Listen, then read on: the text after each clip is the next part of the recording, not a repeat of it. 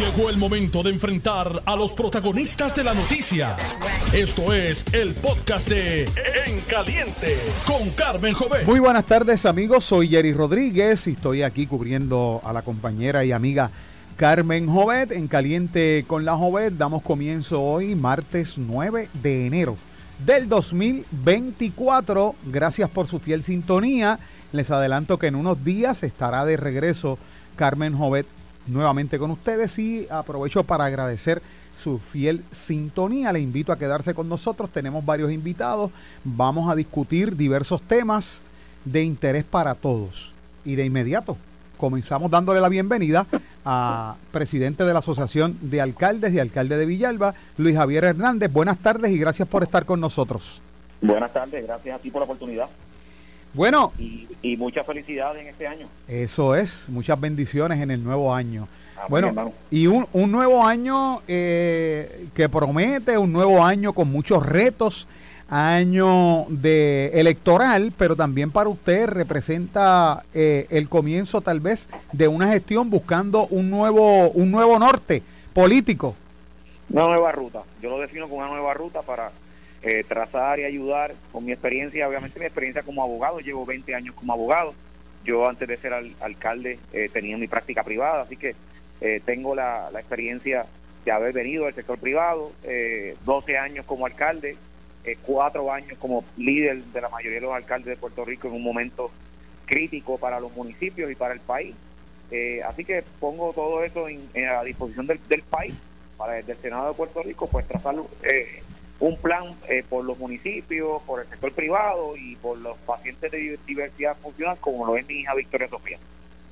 No sé si todo el mundo recuerda las expresiones que en primera instancia usted emitió con relación a lo que lo motivaban a este cambio de ruta, como usted lo identifica, toda vez que ahora en, el en las elecciones del 2024 está aspirando un escaño al Senado por acumulación, pero vamos a refrescarle la mente para aquellos que no se no recuerdan las razones por las cuales usted cambió de rumbo. Bueno, el primero, el primer paso que lo hice primero que nada eh, para unir a, nuestro partido, obviamente en lo que respecta a nuestra institución, eh, pues todos saben que yo aspiré a la presidencia del partido eh, con posibilidades de aspirar a la gobernación.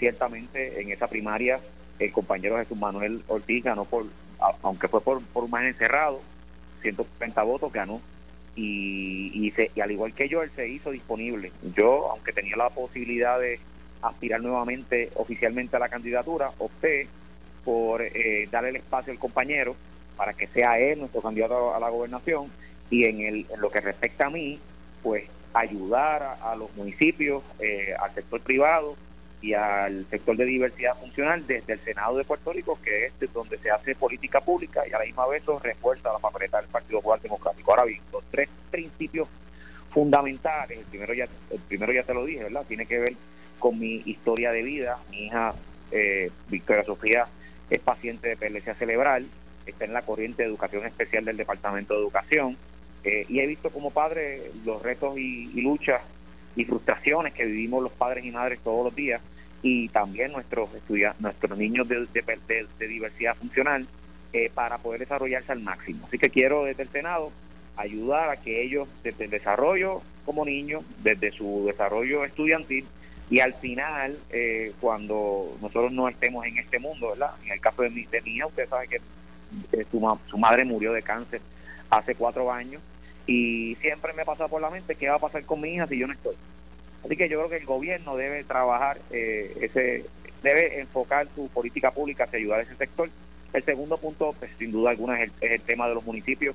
He visto como durante este cuatrenio se ha visto agravada eh, la situación eh, de los municipios y en el futuro, el 2025, si no se toma, si no se responde, si no se, trabaja el asunto con responsabilidad, van a entrar en, en dificultad de operación más del 60% de de los municipios. Y eso, para que eso ocurra, ese cambio de visión y de política pública ocurra, pues tiene que haber alguien en el Senado que haya pasado por esa experiencia. Y a eso me, pongo disponible. Y el último punto es el punto del sector eh, privado. Yo vengo del sector privado.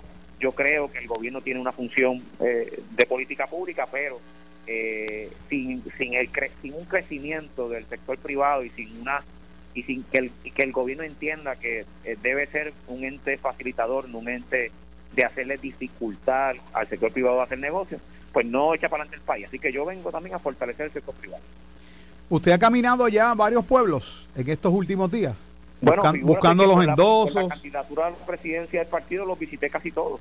En tres meses estuve prácticamente en todos los pueblos, pero como presidente de la Asociación de Alcaldes he estado visitando, o sea, durante este cuatro años visité todos los municipios para reunirme con los compañeros alcaldes, en muchas ocasiones con sus legislaturas municipales y su equipo de trabajo, para ver en qué área podemos ayudar.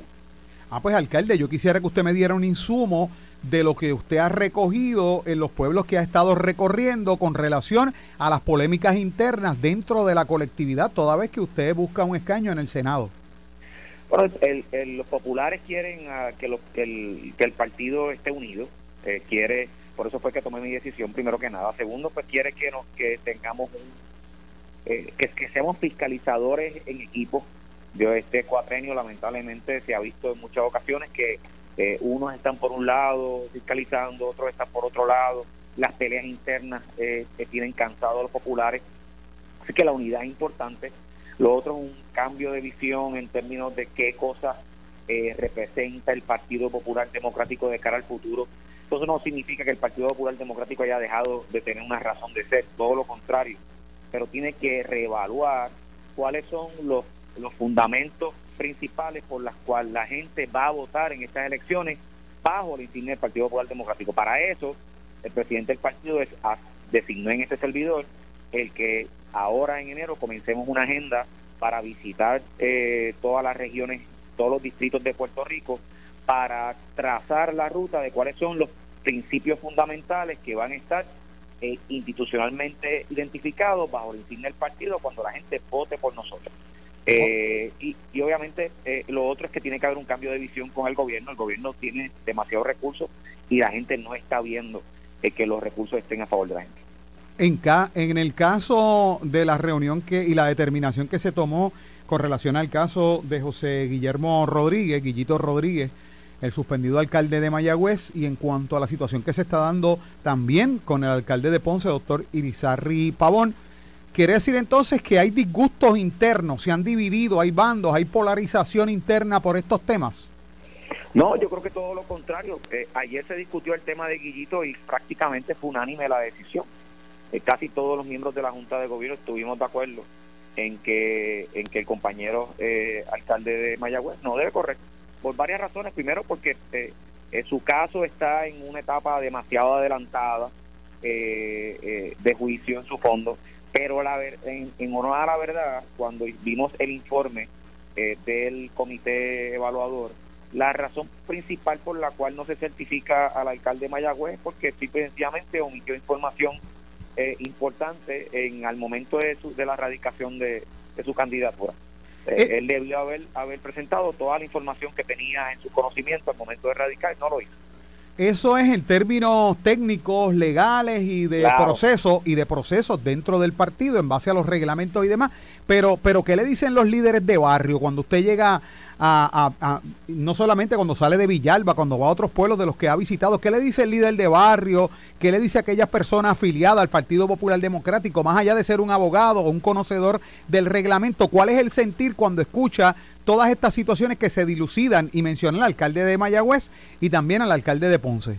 Bueno, el caso del alcalde de Ponce es un caso eh, bien diferente porque yo, pues, obviamente no soy del distrito de Mayagüez, pero sí soy el del distrito de Ponce. Digo, aunque estoy en Guayama, tengo una afinidad con, con Ponce por muchas razones y conozco, ¿verdad?, al alcalde. El alcalde de Ponce rescata ese pueblo después de varias administraciones nefastas del PNP y gana casi todas las unidades electorales. El, el, el, doctor Irizarry Pavón ganó con una con amplio margen. El pueblo lo quiere mucho en el caso de su investigación, todos sabemos que ha sido una investigación eh, amañada, que la información que ha, que ha corrido públicamente eh, llega primero a las manos del candidato del PNP y Tomás Rivera Chat antes de que, de que el propio doctor conozca la información. Así que el PEI está haciendo un brazo operacional del PNP para tratar de hacer un cambio de gobierno en ese municipio y en, la, en, en el pueblo la gente quiere al doctor y el doctor ahí ha hecho algo que no ha hecho otro candidato. es que ha tenido un acto de desprendimiento, aunque el reglamento permite que una persona en un proceso judicial pueda correr, el doctor mismo ha reconocido que si en vista preliminar, que se celebra ahora a, finales de enero, él no sale favorecido, él voluntariamente retira la candidatura. Así que yo creo que, que lo que ha, y lo que ha ocurrido ha sido un acto eh, de desprendimiento del doctor, eh, reconociendo que el pueblo de Ponce lo quiere.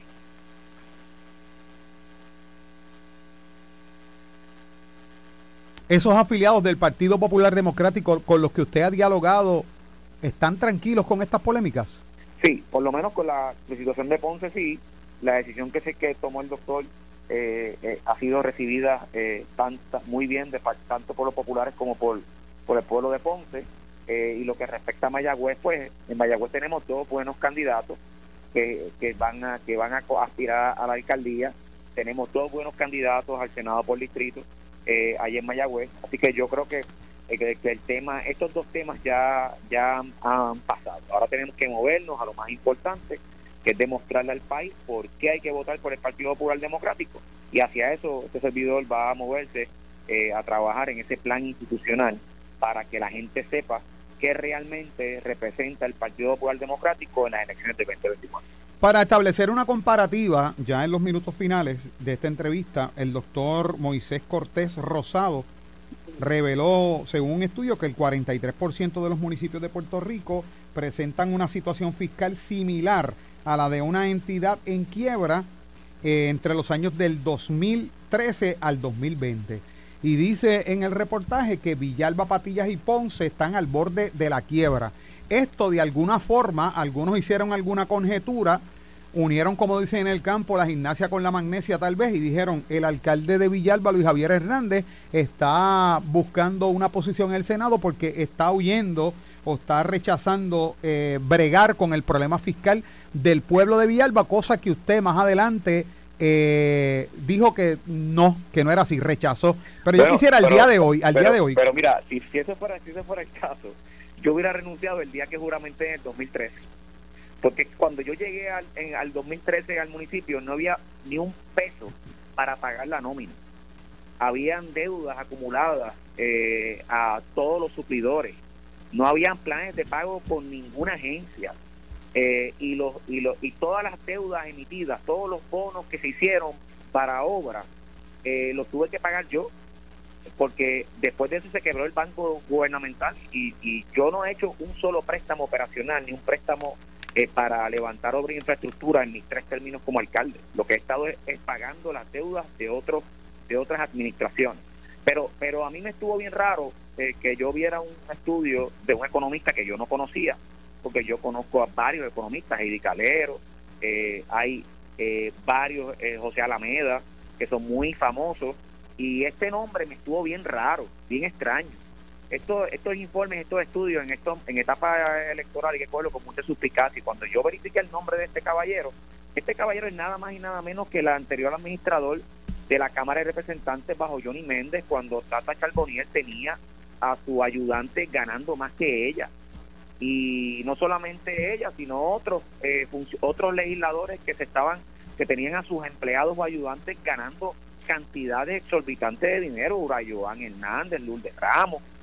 Eh, eh, y este señor, este sujeto, es, la persona que hizo un supuesto eh, análisis cuando, primero, que no tiene ningún tipo de credibilidad una persona que viene desde ese, de esa calaña. este señor es un PNP, que está tratando de ganar la indulgencia con escapulario ajeno. Y, más allá de eso, era eh, los números son reales, alcalde. Pero mira, no, no son reales. Y lo otro es la interpretación. ¿Cómo tú vas a evaluar la capacidad crediticia de un municipio, la capacidad de quiebra de un municipio en base como si fuera una empresa privada? Eh, ningún economista, ningún economista te va a permitir que tú evalúes la condición financiera de un municipio como si fuera una empresa privada. Es un disparate porque los municipios no funcionan así. Y por último, eh, si, no, nosotros estuviéramos al borde de la quiebra, hubiéramos entrado a una quiebra cuando el gobierno dejó de pagar sus haberes. Los bonos y las responsabilidades crediticias de los municipios, todas, no las mías, las de los 78 municipios están garantizadas. Ningún municipio tiene problemas de pagar sus deudas. De hecho, fuimos los únicos que estamos en estos momentos, mientras el gobierno de Puerto Rico está en un impago. Nosotros estamos pagando nuestras deudas eh, con un año de anticipación. Yo, yo, yo me reuní con mi equipo económico y le pregunté por la información que este caballero había utilizado y cuando yo evalúo la deuda eh, acumulada del, del gobierno, del municipio, no la deuda del día a día, eso es, otro, eso es otra cosa. Nosotros tenemos un problema de, de operación del día a día porque el gobierno nos quitó el dinero del fondo de equiparación. Y si no se resuelve eso, en el 2025 ningún, la mitad de los municipios va a tener un problema de operación, no porque no pueda pagar sus deudas a los acreedores, no porque pueda entrar en una quiebra, es porque va a tener un problema de operabilidad. Pero eso es otro tema que yo creo que el compañero no, no tocó porque no domina. Pero esto de la quiebra, cuando yo verifico la deuda acumulada, los cuarenta y pico de millones que él dice, cuando yo investigo son 28 millones de la deuda de retiro, no mía, del gobierno de Puerto Rico, que cuando dejó de pagar su deuda, pues todas las deudas que tenían los municipios en ese momento automáticamente entran a los libros de, del, municipio. 28 millones de esa deuda son, son toda deuda del gobierno de Puerto Rico de los empleados de retiro.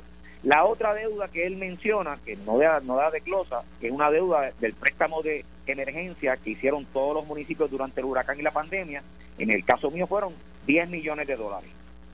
Pues, lo que no te dice él es que esa deuda de 10 millones ya fue condonada por el presidente Biden. Y por último, la, la deuda real que el municipio de Villalba tiene son deudas de bonistas de apenas 7 millones de dólares que emitieron los las administraciones pasadas. En los segundos que, nos quedan, en los segundos que nos quedan, el alcalde, ¿usted entrega el municipio en déficit o en superávit? Yo entrego el municipio con tres superávit eh, consecutivos.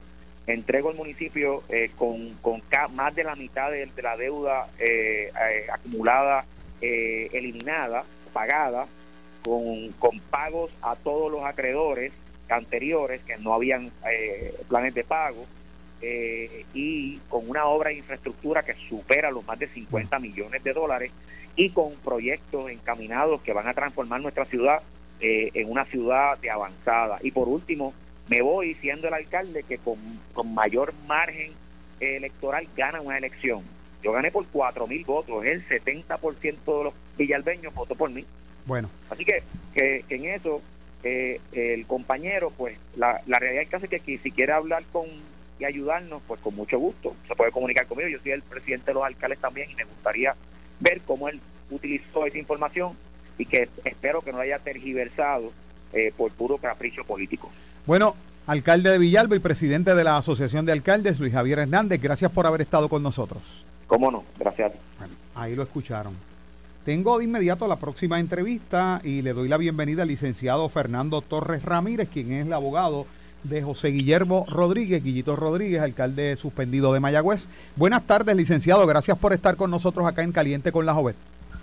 Siempre es un placer estar en el programa de Carmen Jovet y participando con periodistas serios como usted. Así que estamos a la orden desde acá, desde Sabana Grande. Licenciado, eh, esta mañana estuvo, estuvimos eh, escuchando la entrevista que sostuvo, ¿verdad? Con Normando Valentín. Escuchamos que aún pues no se había comunicado con Guillito, con el hijo, para tomar la determinación cuál va a ser el próximo paso a seguir a esta hora, que ya, ¿verdad? Prácticamente a las 2 y 20, 2 y 21 de la tarde. ¿Hay alguna determinación por parte de, de Guillito Rodríguez? En primera instancia, como he dicho en, la otra entrevista y, a otros medios, eh, a esta hora, ni, eh, ni el señor José Guillermo Rodríguez, el alcalde ni los abogados, que somos el, el compañero Reinaldo Franqui y este servidor, hemos recibido una notificación formal del secretario del partido, el querido amigo eh, Cruz, informando eh, lo que todo el mundo conoce porque aparece en los medios, pero lo mínimo que debe hacer el partido y la secretaría es notificarnos a nosotros y hacer las advertencias correspondientes para poner en vigor los procedimientos, así que no ha habido notificación. Segundo, yo tuve una breve conversación con el señor alcalde, dado que él no podía dedicarme mucho tiempo porque tenía él y su familia un pequeño problema de familia, ¿verdad? Interno, eh, que no, estoy libre de, explicar, es algo eh, interno, ¿verdad? Y eso es más importante que cualquier otra otra eh, responsabilidad. Así que él me dijo que eh, va a evaluar esto y que va a discutirlo, como yo dije, con su hijo, el licenciado Francisco Rodríguez Bora, y con su esposa. Y luego, eh, cuando llegue la, la, la, resolución o notificación formal, pues tendremos una reunión, el compañero eh, Reinaldo Franqui Carlos, el señor alcaldillo, pero en este momento yo le adelanto, no hay ninguna determinación. Para poder explicarle a nuestra gente, a, nuestros oyentes, ¿verdad? Eh, toda esta situación con claridad. Usted es un conocedor de estos procesos internos del Partido Popular Democrático. ¿Qué, cómo se, ¿Qué procede luego de que se hace pública esta determinación? Hay unos días, hay un plazo en el que dentro de ese plazo se debe proceder con esa certificación, hacérsela llegar tanto en el caso suyo como abogado, también al suspendido alcalde de Mayagüez, a Guillito Rodríguez. ¿Qué tiempo hay? ¿Cuál es el proceso? licenciado? Yo verifiqué el, reglamento de el reglamento de la comisión calificadora y también verifiqué el reglamento del Partido Popular. Eh, y ninguno de ellos dice cuánto tiempo tiene la Secretaría para notificar. Pero la sensatez, la prudencia obliga al secretario a notificarnos con premura, porque el procedimiento eh, establecido en el entrejuego del Código Electoral y el reglamento del partido establece que si una parte no queda conforme con la determinación que hace la Junta de Gobierno, tiene derecho de recurrir y radicar una acción en el tribunal de primera instancia, no en el apelativo, en instancia, eh, dentro de 10 días de ser notificado. Entonces nosotros no podemos radicar una acción porque no hemos sido notificados, pero en el proceso hay un problema eh, un poco de, lógica y, de falta de sensatez. En la medida en que aguantan la notificación, nos privan de la posibilidad de radicar una acción, porque no podemos radicar una acción hasta que la misma no esté madura. Y quiere decir que cuando se nos notifique la resolución, pues está corriendo el término de los 10 días para eh, recurrir al tribunal de primera instancia, pero paralelamente nos encierran los términos establecidos en el reglamento de primarias del partido y en el código electoral que requieren tener eh, X cantidad de endosos para el día, creo, 15 de enero y el 100% de los endosos para el último día del mes. Así que hay un sinnúmero de normas flotando y yo espero que haya de parte del secretario general la mayor eh, prudencia y celeridad en la notificación. Le, le voy a establecer una, una, pregunta, le voy a formular una pregunta para la cual voy a establecer una premisa, eh, porque hay que establecer la diferencia. En el caso de el expresidente cameral José Ronaldo Ronnie Jarabo, eh, lo suspendieron, como él dijo, lo desafiliaron.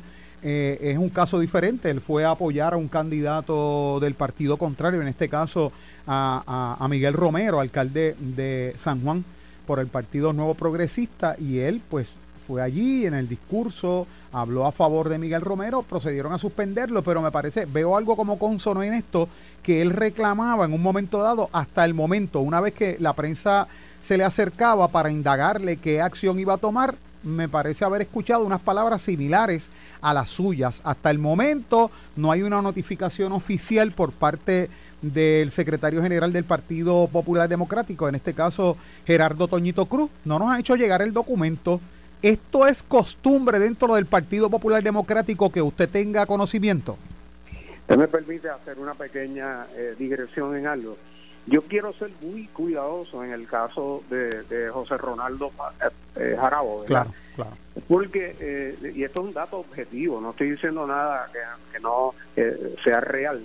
En algún momento el secretario general y el presidente me pidieron a mí que yo presidiera un comité ad hoc que iba a nombrar el presidente para atender cualquier recurso de reconsideración que pidiera Jarabo.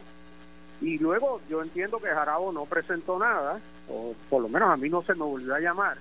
Y yo en aquel momento acepté que siempre que los miembros del comité ACO fueran las personas que me habían mencionado, gente muy seria y proba, estaba dispuesto a presidir. Así que yo me considero un colaborador, sigo siendo un colaborador del partido, ¿verdad? Y no quiero hacer más comentarios con relación al asunto de, del, del expresidente Jarabo.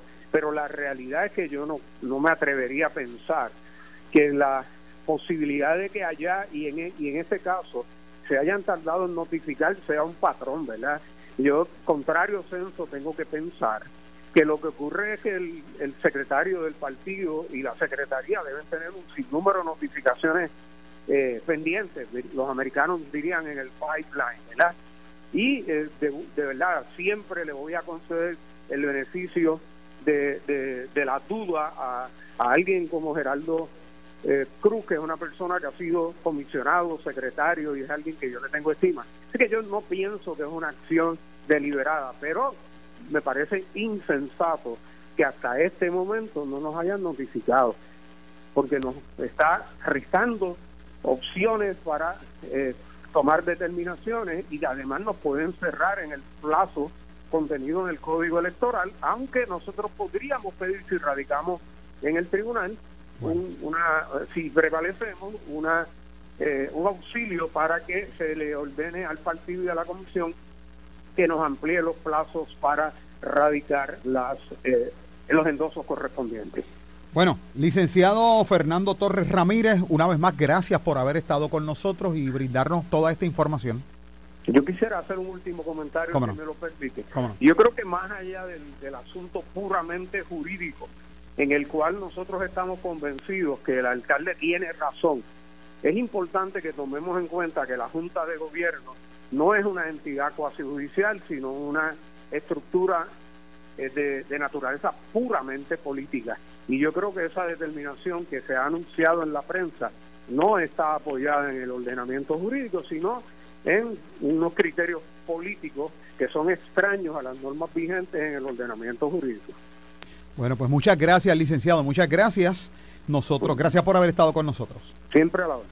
Nosotros pausamos y continuamos con más de En Caliente con la Jovet. Estás escuchando el podcast de En Caliente con Carmen Jovet de Noti1630. Bueno, estamos de regreso acá en Caliente con la Jovet. Yo soy Jerry Rodríguez. Hoy martes 9 de enero del 2024 y estamos cubriendo a la compañera y amiga Carmen Jovet que en unos días estará nuevamente acá con todos ustedes. Agradezco su fiel sintonía de inmediato le damos la bienvenida a nuestro próximo invitado, es el presidente de la Cámara de Representantes, Rafael Tatito Hernández Montañez. Buenas tardes y gracias por estar con nosotros. Buenas tardes, Jerry. Buenas tardes a todo Puerto Rico. Un placer, como siempre, compartir con ustedes. Bueno, ya ayer dio inicio la sesión ordinaria al día de hoy. ¿Cuál es el saldo? ¿Qué ocurrió allí? ¿Qué fue lo más importante, lo más relevante? Aparte de que más adelante quiero que me des presiones sobre el reclamo de Gabriel Rodríguez Aguilo sobre la presencia de Mariana Nogales allí en el hemiciclo. Bueno, empezamos obviamente una sesión que está matizada por la dinámica político-partidista primarista el tono cambia eh, en el día a día del quehacer de cualquier cosa que sería fácil, eh, quizá no controversial en los procesos legislativos, pues el elemento de, de quién lo propone o qué ventaja puede dar sobre una persona, si es una victoria o una derrota desde el punto de vista legislativo y que adelante su causa desde el punto de vista electoral, pues afecta hasta cosas buenas, ¿verdad?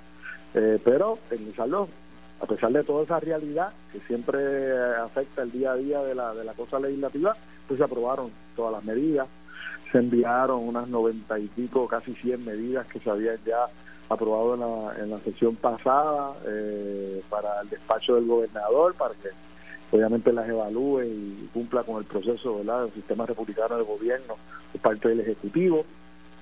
Eh, se aprobó en el día de ayer eh, se le consideró el proyecto que, que le da recursos adicionales al sistema de retiro de la Policía de Puerto Rico para que puedan recibir hasta un 50% de su salario, una compensación después que culminen su servicio ¿verdad? al país.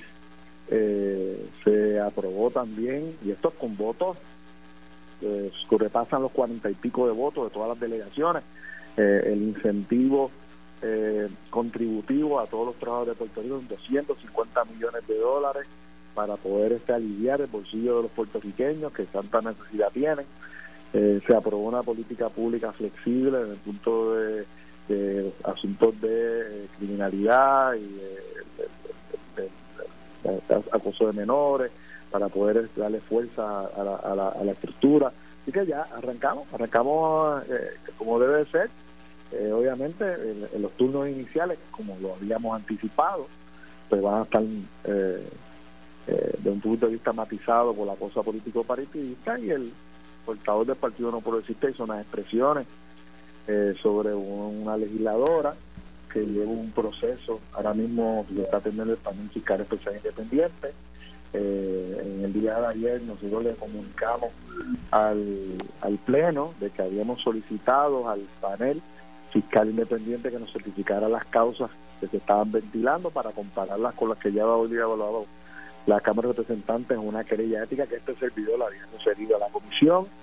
Eh, ya hoy eh, llegó el documento, lo está evaluando nuestra, nuestros abogados, nuestros asesores, y de, de, de ser una causa que no había sido ventilada, se enviará a la Comisión de Ética para la tienda. Si fue lo mismo que se evaluó previamente y ya la Cámara lo atendió, pues no hay nada que no hay nada que hacer desde el punto de vista ético en la Cámara. Así que eh, el que tenga alguna duda de esto no tiene que esperar a que el presidente de la Cámara eh, radique. Yo fui líder de minoría y portavoz y en los procesos que tuve, eh, hasta cuando era raso, novato aquí en la Cámara, hice referido, hice señalamiento, causé casos en diferentes foros, tanto federales, estatales y éticos y administrativos en Puerto Rico y nunca tuve que depender eh, de un administrativo para yo cumplir mi responsabilidad como funcionario público.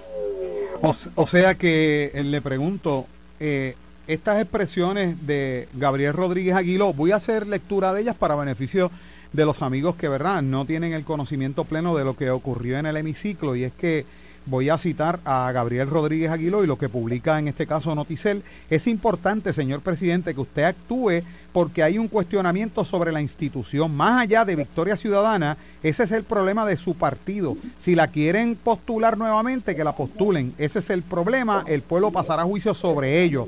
Pero aquí en la Cámara de Representantes, señor presidente, usted y nosotros tenemos un deber y es mantener una Cámara de Representantes libre de cuestionamiento y es para mí inaceptable que un partido tenga aquí una representante cumpliendo 228 días bajo fianza por dos delitos graves en este hemiciclo, expresó el representante PNP Gabriel Rodríguez Aguiló. O sea que lo que usted le está diciendo es, Gabriel, vaya y presente la y radique la querella.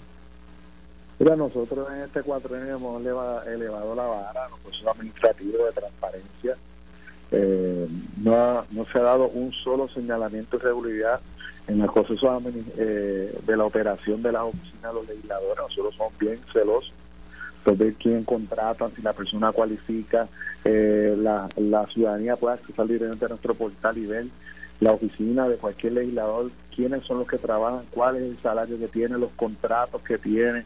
Ya no hay empleados fantasmas, ya no hay contratistas que no califican, ya no hay exceso de horas trabajadas cuando personas verdaderamente lo que estaban era remunerando y tumbando de dinero a la de Puerto Rico.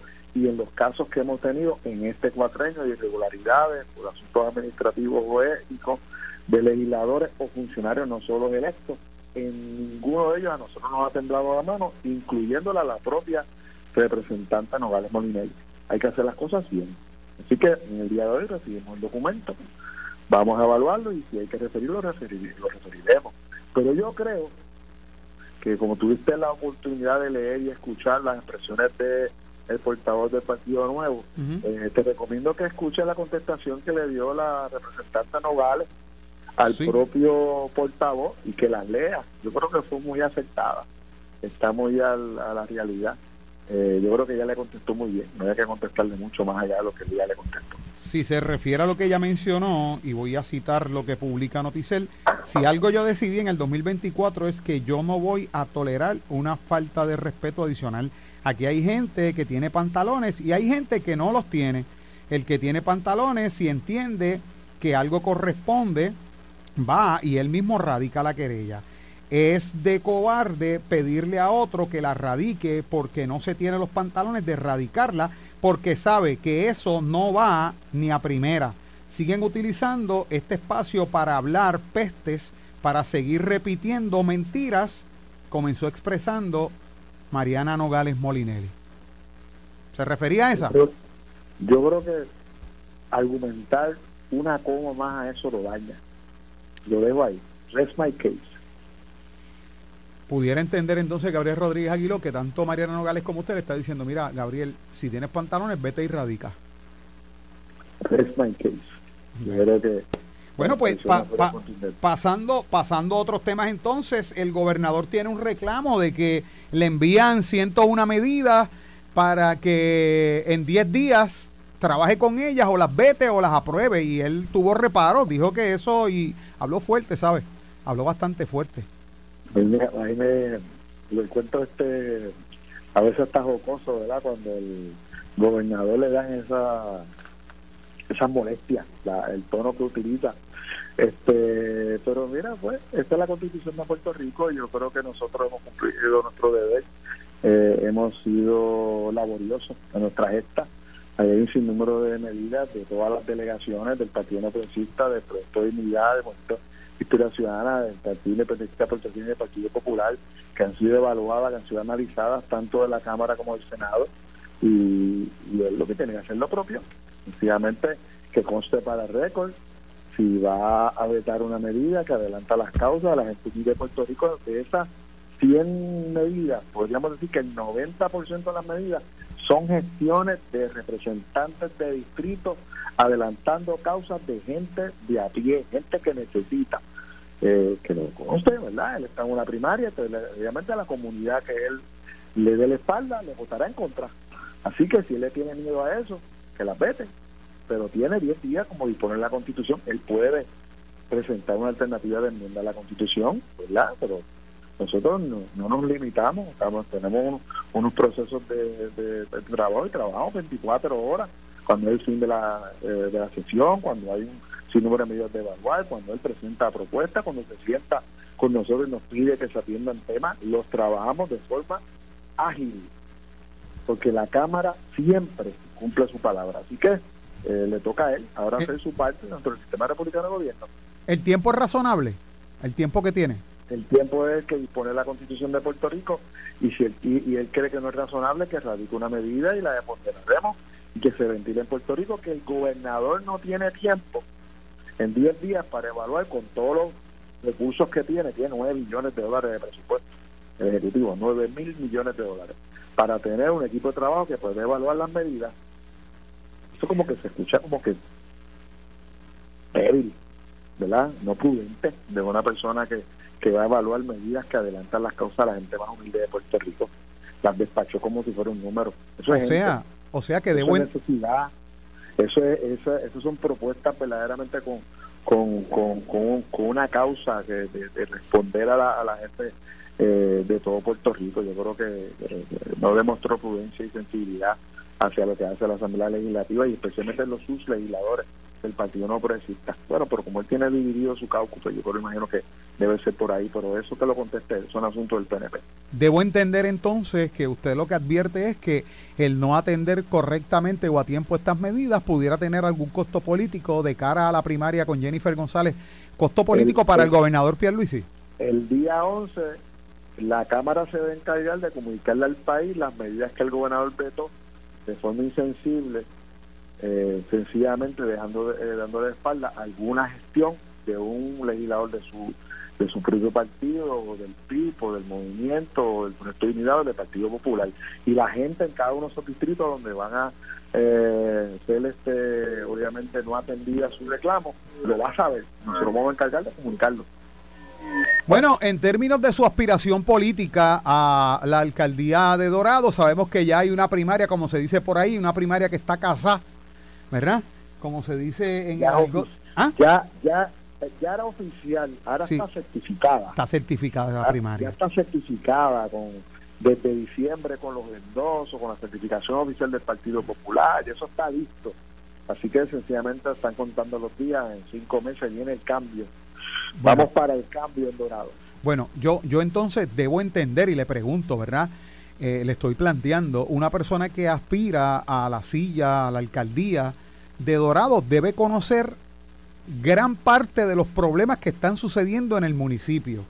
Y uno de ellos posiblemente eh, debe ser el que está denunciando Eric Rolón Suárez, quien es el candidato a la alcaldía por el PNP allí en Dorado, que le solicitó a la Contralora de Puerto Rico que investigue la otorgación de tres pagares que ascienden a millones de dólares, indicando que alega una mala distribución de recursos municipales. ¿Usted, usted tiene conocimiento de esto? Y, y cualquier buen administrador sencillamente presenta al país la evidencia de cómo se utilizó el dinero, cómo se los, los procesos de financiamiento, en dónde se ha invertido en las comunidades y el que no tiene hecha no tiene sospecha. Así que yo creo que en el caso de este servidor, que tiene una administración sana en la Cámara de Representantes, de transparencia, de de cuentas, de la misma manera que nosotros operamos aquí, vamos a operar en, en, el municipio de Dorado. La gente va a poder ver cuando se haga una emisión de dólares dónde está el dinero invertido en sus comunidades. No solamente en el portal, sino va a poder ver en las comunidades, va a poder ver a quién se contrata, de dónde son, cómo son, qué características tiene el profesional esa empresa que fue contratada, la expertise que tiene, las calidades que tiene para poder aprobar o aceptar un contrato en representación obviamente del, del, municipio y del ayuntamiento para servirle a nuestras comunidades. Y yo creo que un contraste. nosotros estamos claros de por dónde vamos, qué es lo que queremos hacer, lo estamos haciendo en la práctica, con un presupuesto mucho mayor al presupuesto de Dorado, con unas complejidades eh, significativas, y lo hemos podido hacer bien y lo vamos a poder hacer mejor desde Dorado. Así que nosotros no tenemos ningún señalamiento, yo creo que le toca al saliente alcalde de Dorado rendir cuenta. Oiga, y yo le pregunto, porque si esto resulta en que así es, si usted tenía conocimiento, la primera pregunta, ¿por qué no lo denunció, no solicitó la investigación que está solicitando Eric Rolón? Porque de ser cierto y esto proceder, pudiera, usted entonces no, no, no pudiera hacer uso de este issue, porque pudieran decirle que usted se está adjudicando milagro con escapulario ajeno. Ni voy a ni voy a adelantar la estrategia de nuestra campaña, ni le voy a dar eco a la estrategia de las campañas de, aspirantes eh, que otros partidos. La propuesta de nosotros es sencilla.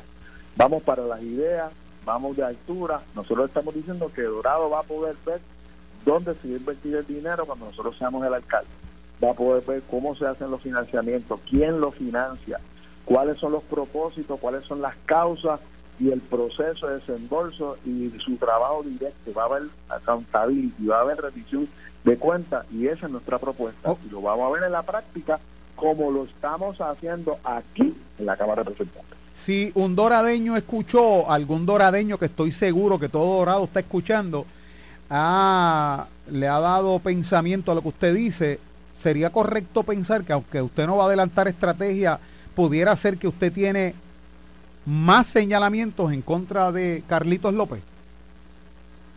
Yo no Wow, qué silencio, qué silencio. Me afirmo que no voy a adelantar la estrategia nuestra, nuestra propuestas son de altura. Yo creo que aquí hay una estrategia por parte de un aspirante partido que él haga su estrategia y que, responda a el saliente alcalde, pero yo no dejo de rendir cuenta por por lo que hoy es la administración de la ciudad. Yo rindo cuenta por lo que hoy es la administración de la Cámara de Representantes y de enero del 2025 en adelante voy a rendir cuenta como eh, como alcalde de la ciudad de Dorado de todo lo que son las transacciones financieras, los contratos, los proyectos y la contratación de la ciudad. Bueno, aquí estamos hablando de una primaria que como usted dice ya está certificada eh, por la alcaldía de Dorado, eh, el aspirante en el Partido Popular Democrático entre Carlos López y Rafael Tatito Hernández Montañez. Obviamente dicen que las primarias pues siempre dejan una que otra roncha en el electorado, ¿verdad?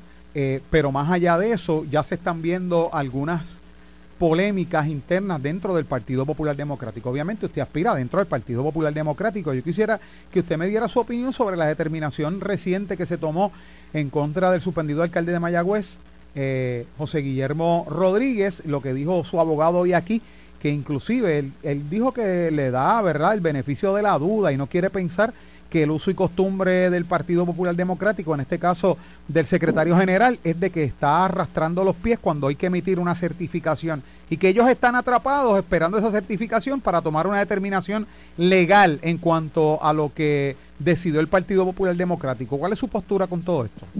la institución del Partido Popular tiene un foro apelativo que es la Junta de Gobierno del Partido Popular. Ayer esta Junta evaluó una determinación del Comité Evaluador de Candidatos, la ratificó en cuanto a lo que se había decidido al, ex eh, candidato del Partido Popular a la alcaldía de Mayagüez. Eh, y yo creo que hay que respetar las decisiones colegiadas, una decisión colegiada basada en el reglamento del partido, establecida en, una, en una deficiencia en la solicitud eh, del aspirante, así que yo creo que hay que tener respeto a las determinaciones colegiadas institucionales, que tienen un peso eh, se ventilado por, por uno una sola persona, ni lo determinó y lo, y lo adjudicó un individuo, lo adjudicó un colectivo, ¿verdad? Un, un grupo de hombres y mujeres que sobrepasan los treinta y pico personas. El licenciado Fernando Torres dijo que obviamente que es una decisión meramente política, pero el cuestionamiento de él es por qué no le ha llegado la certificación de esa determinación. Bueno, la, la determinación se hizo ayer, así que en algún momento se tiene que redactar la resolución y hacerle llegar a las partes. Eso es una parte ya, ya procesal, ¿verdad? Pero por lo menos público la determinación. Hay una cuestión procesal del documento, pero lo que sencillamente se va a ratificar en un documento lo que lo que se aprobó ayer y ya, todo el país lo sabe. Eh, el Partido Popular como institución, su foro eh, deliberativo, que la Junta de Gobierno, ratificó la determinación de la agresión. Bueno, Rafael Tatito Hernández Montañez, presidente de la Cámara de Representantes y aspirante a la alcaldía por el Partido Popular Democrático en Dorado, quien va a enfrentar esta primaria con Carlos López. Gracias por haber estado con nosotros acá. Un placer como siempre y aspirante no, próximo alcalde de la ciudad de Dorado, Rafael Tatito Hernández. Bendiciones. en plena campaña. Muchas gracias por haber estado con nosotros. Esto fue el podcast de En Caliente con Carmen Jovet de Noti 1630. Dale play a tu podcast favorito a través de Apple Podcasts, Spotify, Google Podcasts, Stitcher y notiuno.com.